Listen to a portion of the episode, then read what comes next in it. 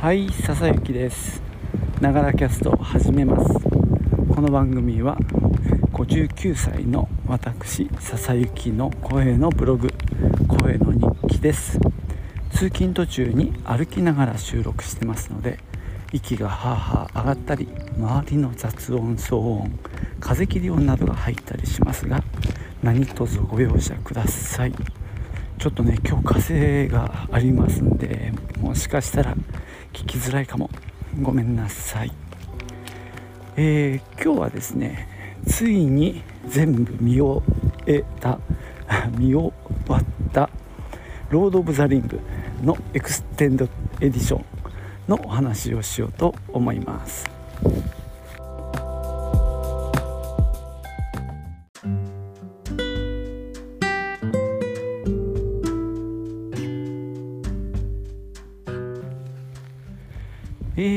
ですねこれはですねブルーレイと DVD で、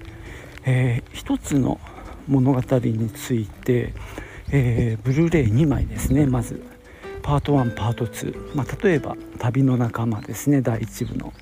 それが2枚に分かれていてさらにあの付録のディスク、えー、ブブルーレイじゃなくてこっちは DVD なんですけども3枚ついてるというのがですねまあ3話分ある。なんかめちゃくちゃボリュームのある、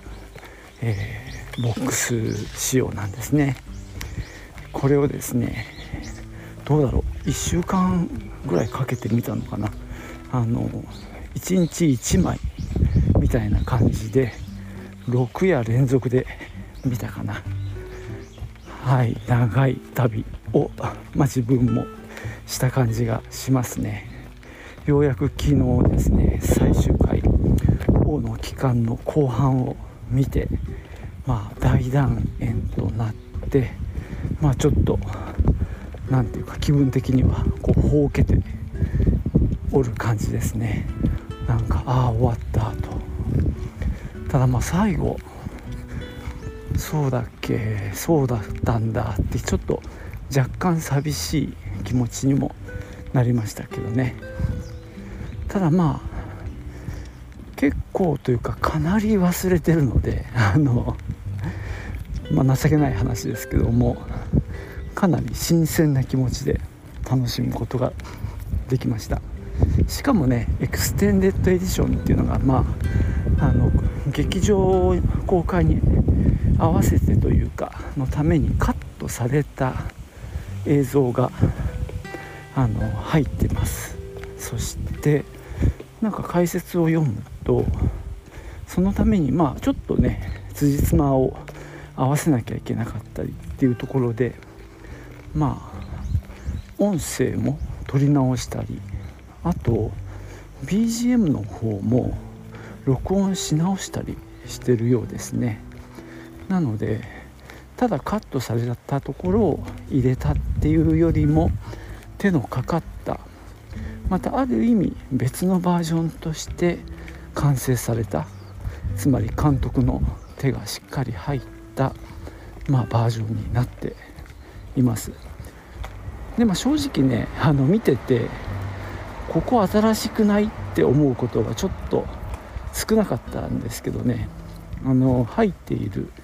あの薄っぺらいんですけどもあの解説書を見るとまあ、これはねチャプターのリストを見てても分かるんだけどあの完全に新しいチャプターは星が1つで、えー、追加をしたチャプターは星2つみたいな感じで一応チャプターごとに表記があるのであこれは新しいのかなんていうのをちょっとね確認しながら楽しみました。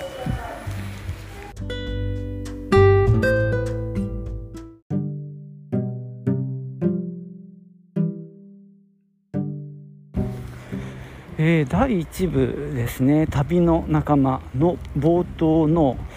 まあ、プロローグのシーン。これがですね非常に勉強になりましたね。つまり指輪の歴史を、まあ、あの圧縮して語ってくれるわけですよ。これがまあ今の力の指輪と、まあ、がっちりつながってる物語なわけですね。むしろこの部分が、まあ、力の指輪になるのかなという気がしましたね。まああのかいつまんで言うとその第1期の頃の話があって、まあ、僕もちょっとまだ語れるほど分かってないんだけど、まあ、太陽と月がなくって、まあ、木が生えていた時代そこから、まあ、モルゴス冥王が出てきて、まあ、光を奪うのかな。でそれをまああの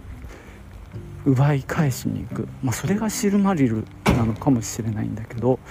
そういう戦いがあってみたいな話。で、えー、第1期の終わりにモルゴスは撃たれるんですがそのしあの下にいたサウロンが、まあ、第2期に、まあ、力を、えー、つけて、まあ、指輪を、まあ、力の指輪を作るっていう話ですね。でその時まあねこの間力の指輪ファーストシーズンの最後にエルフの3つの指輪っていうのができましたけどその3つの指輪以外にも、えー、人間の王に7つかなでドワーフに9つだったかなでそれを全てを支配する一つの指輪それが力の指輪でありまあえー、第2期の終わりにですねあのそれがイシルドゥイシルドゥアがサウロンをからまあもぎ取ったあの指輪ですよね。それがまああの「ホビットの冒険で」まあ、ゴクリゴラムから、えー、ビルボがまあ取ってじゃないけどもまあもらってというかあの、まあ、偶然手にしてでそれがフロドに渡って指輪物語につながっていくっていう物語なんですがそのまさに指輪がどうやってきたのかっていう話が非常に分かりやすく書かれておりました、まあ、改めてね見ることであそうだなとすごい納得できたんですね。なのでもう一回このシーンはプロローグだけでもね見直さなきゃなとは思っております。でまああの例によって日本語吹き替え字幕で見ておりましたけどねやっぱりちょいちょい違ってるのが逆に面白かったですね。やっぱりね字幕の方が直接的な表現になってます。日本語のこの吹き替えはちょっとこう婉曲な表現っていうのかな。あのはっきりとは言わない部分があるんですが字幕が多分言語に近いんでしょうね。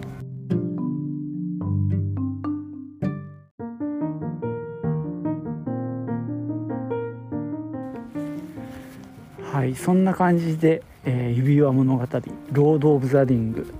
えー、3部作見たわけなんですけどもいやなんかね改めて見ると結構やっぱり筋書きが何て言うかきちんとしてるんだなって思いますね。なぜこうなるのかっていうところがふわっとしてなくてリズメだななんて思いましたね。まあ、酒谷で、えー、フロドが指輪を酒谷に届けて、まあ、そこでねホビットショーに帰るつもりだったんだけども結局そこで誰もそれを受け取ってくれないエルロンドも受け取らない。でしかもそれを滅びの山へ持って行って捨てるしかないって話になって誰が行くか。で各部族がそこに集まっていてそれをにねやろうっていうものが出てこない中で、えー、フロドがそれをまあ自分がやると、まあ、立候補するあたりの流れも割と自然なんですよね。まあそこが何だろうホビットだからそれができるのかさらに、まあ、ホビットの中のフロドだからできるのかっていうのはちょっとわからないんですけどもそこが多分他の種族だとその指輪の悪の力に影響されてしまう。でもフロドならそれができるっていうことが、まあ、周りも分かったのかな。つまり「ホビット賞」から酒谷へすでに運んだという実績があるわけですよね。ただその途中でナグズルだっけ？ナズグルに襲われたりしてその指輪を持ってることのリスクみたいなものもまあ共有できていて。だからまあ彼が行かざるを得ないというかその選択しかなかったのかな。どうなんでしょうね。ボロミアはもちろん欲しがってたわけなんだけど仮に彼が持っていったら多分ひどいことになっていたんだろうなと思うんですね。でまあそれを他の人たちもそれは分かっていたので止めた。うんだからやはりあの場ではああするしかなかったんだなっていうことも分かる。そしてね旅に出かけて最初は、まあ、山脈の裾をずっと南下してであれだねローハンに入ってくっていう筋書きだったけどそれがもう読まれているのでうん雪の山を登るじゃないですか。でもそれも読まれていて阻まれて、まあ、じゃあっていうことでモリアの行動を通る、まあ、そういった行動が何だろうな一つずつちゃんと理由がねしっかりしているっていうのが何だろうな、うん、骨太感というか説得力がある物語そのものに必然性があるなっていう感じがしますね。こう行き当たりばったりではない物語の力を感じましたね。僕はその辺のあらすじをふわっとしか覚えてなかったのでなぜそうしたのかっていうのを今回確認したような感じですよね。なのであのガラドリエルの森で会った後あの川を下っていってであれですよね岸に上がったところで襲われてでそこで別れるじゃないですか。フロドとサムだけが単独行動で行く。他のメンバーは別行動をする、まあ、結局、ね、メディとピピンが多くに捕らえられてしまって他の3人はそれを追うっていう形になって、まあ、二手に分かれるわけなんだけどもあそこでフロドが単独で動かなきゃいけないって、まあ、思ったっていうのがそのボロミアとの、まあ、一見になると思うんですけども、まあ、そこもねこれは一緒に旅をすることでやっぱり同行者も影響を受けて指輪に支配されるというか指輪が欲しくなるんじゃないかっていう恐れを抱いた。だからまあ一人で行くんだというあたりがねこれもなんかなるほどなと思いました。まあそういう意味でねさすがやっぱりよくできた話だなと、まあ、感心したわけです。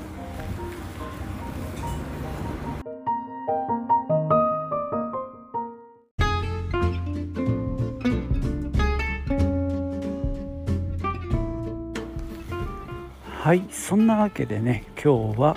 映画「ロード・オブ・ザ・リング」について、えー、軽く感想を話しております。さすがにね20年前でしょ。あのー、あの部分的にはこう CG とか合成技術のちょっと稚拙さが目立つところもありましたね。特にえー、っと円と、まあ、森の性のなんかが出てくるシーンは、まあ、CG だと思うんですがまあちょっとややあれでしたかね。うん。まあバレバレっていう感じのところもありましたしこう向こう側に森があって手前にあの、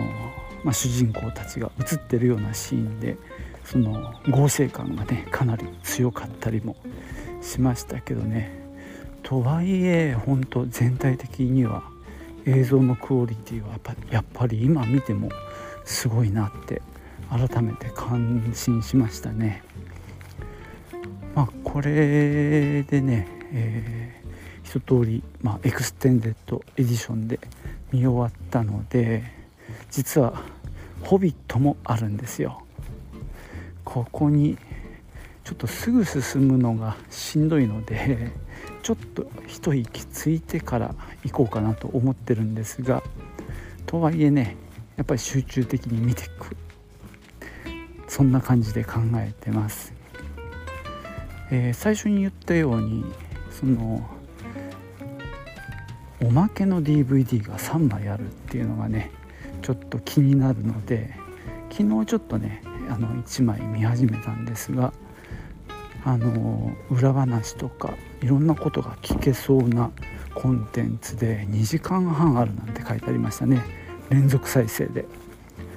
ただ、えー、英語字幕なのでながら聞きできないんですよね。なんかしながらとか。まあ結構俺皿洗いしながら見たりすることもあるんですがそれだとちょっと遠すぎて字幕が読めないのでうん、そうですね。ちょっとやっぱりちゃんとテレビの前に座ってみなきゃなとは思ってます、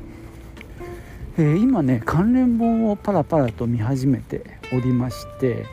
まあ力の指輪の話も当然あるのでちょっとね勉強してるところなんですけども今読んでるのはね中津国の歩き方って感じの本かな。まあ、あの解説本の一つなんですけどもそれを見るとねあのちょっと読んでて思い出したんですけどもあの戦いのあと最後のあと、まあ、ホビットたちはホビットショーに戻るんですけどもそこでねもう一回ね戦いがあったんですね。あのすでにあのホビットショーにもサルマンの手がサルマンじゃないサウロンの手が伸びていてひどい状態に確かなっていただと思います。そこで彼らがそこにやってきて戦うっていうあのエピソードが確か原作には書かれてましたね。ちなみにその後まああの無事やっつけてでまた「ホビットショー」で平和に暮らすわけですけども、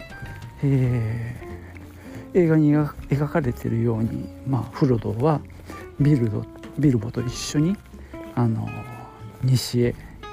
まあ、船で渡っていくわけですね。で、まあ、他のうんとピピンとメリーは確か、えー、その解説本によるとあれですね。また、えー、ゴンドールじゃないわ、えー、っとローハンの国へ最後は行って王家の墓に眠るとかね。そんな感じで後日談が書いてありました。まあなんだかそこまで読んじゃうとねちょっと寂しくなっちゃうんですけどね。あの映画のエンディングはそれでもやはりちょっと寂しさを感じましたけどね。まあ、実際ねそれがトールキンの書いた物語です。はい最後までお聴きいただきましてありがとうございました。ではまたね。チュース。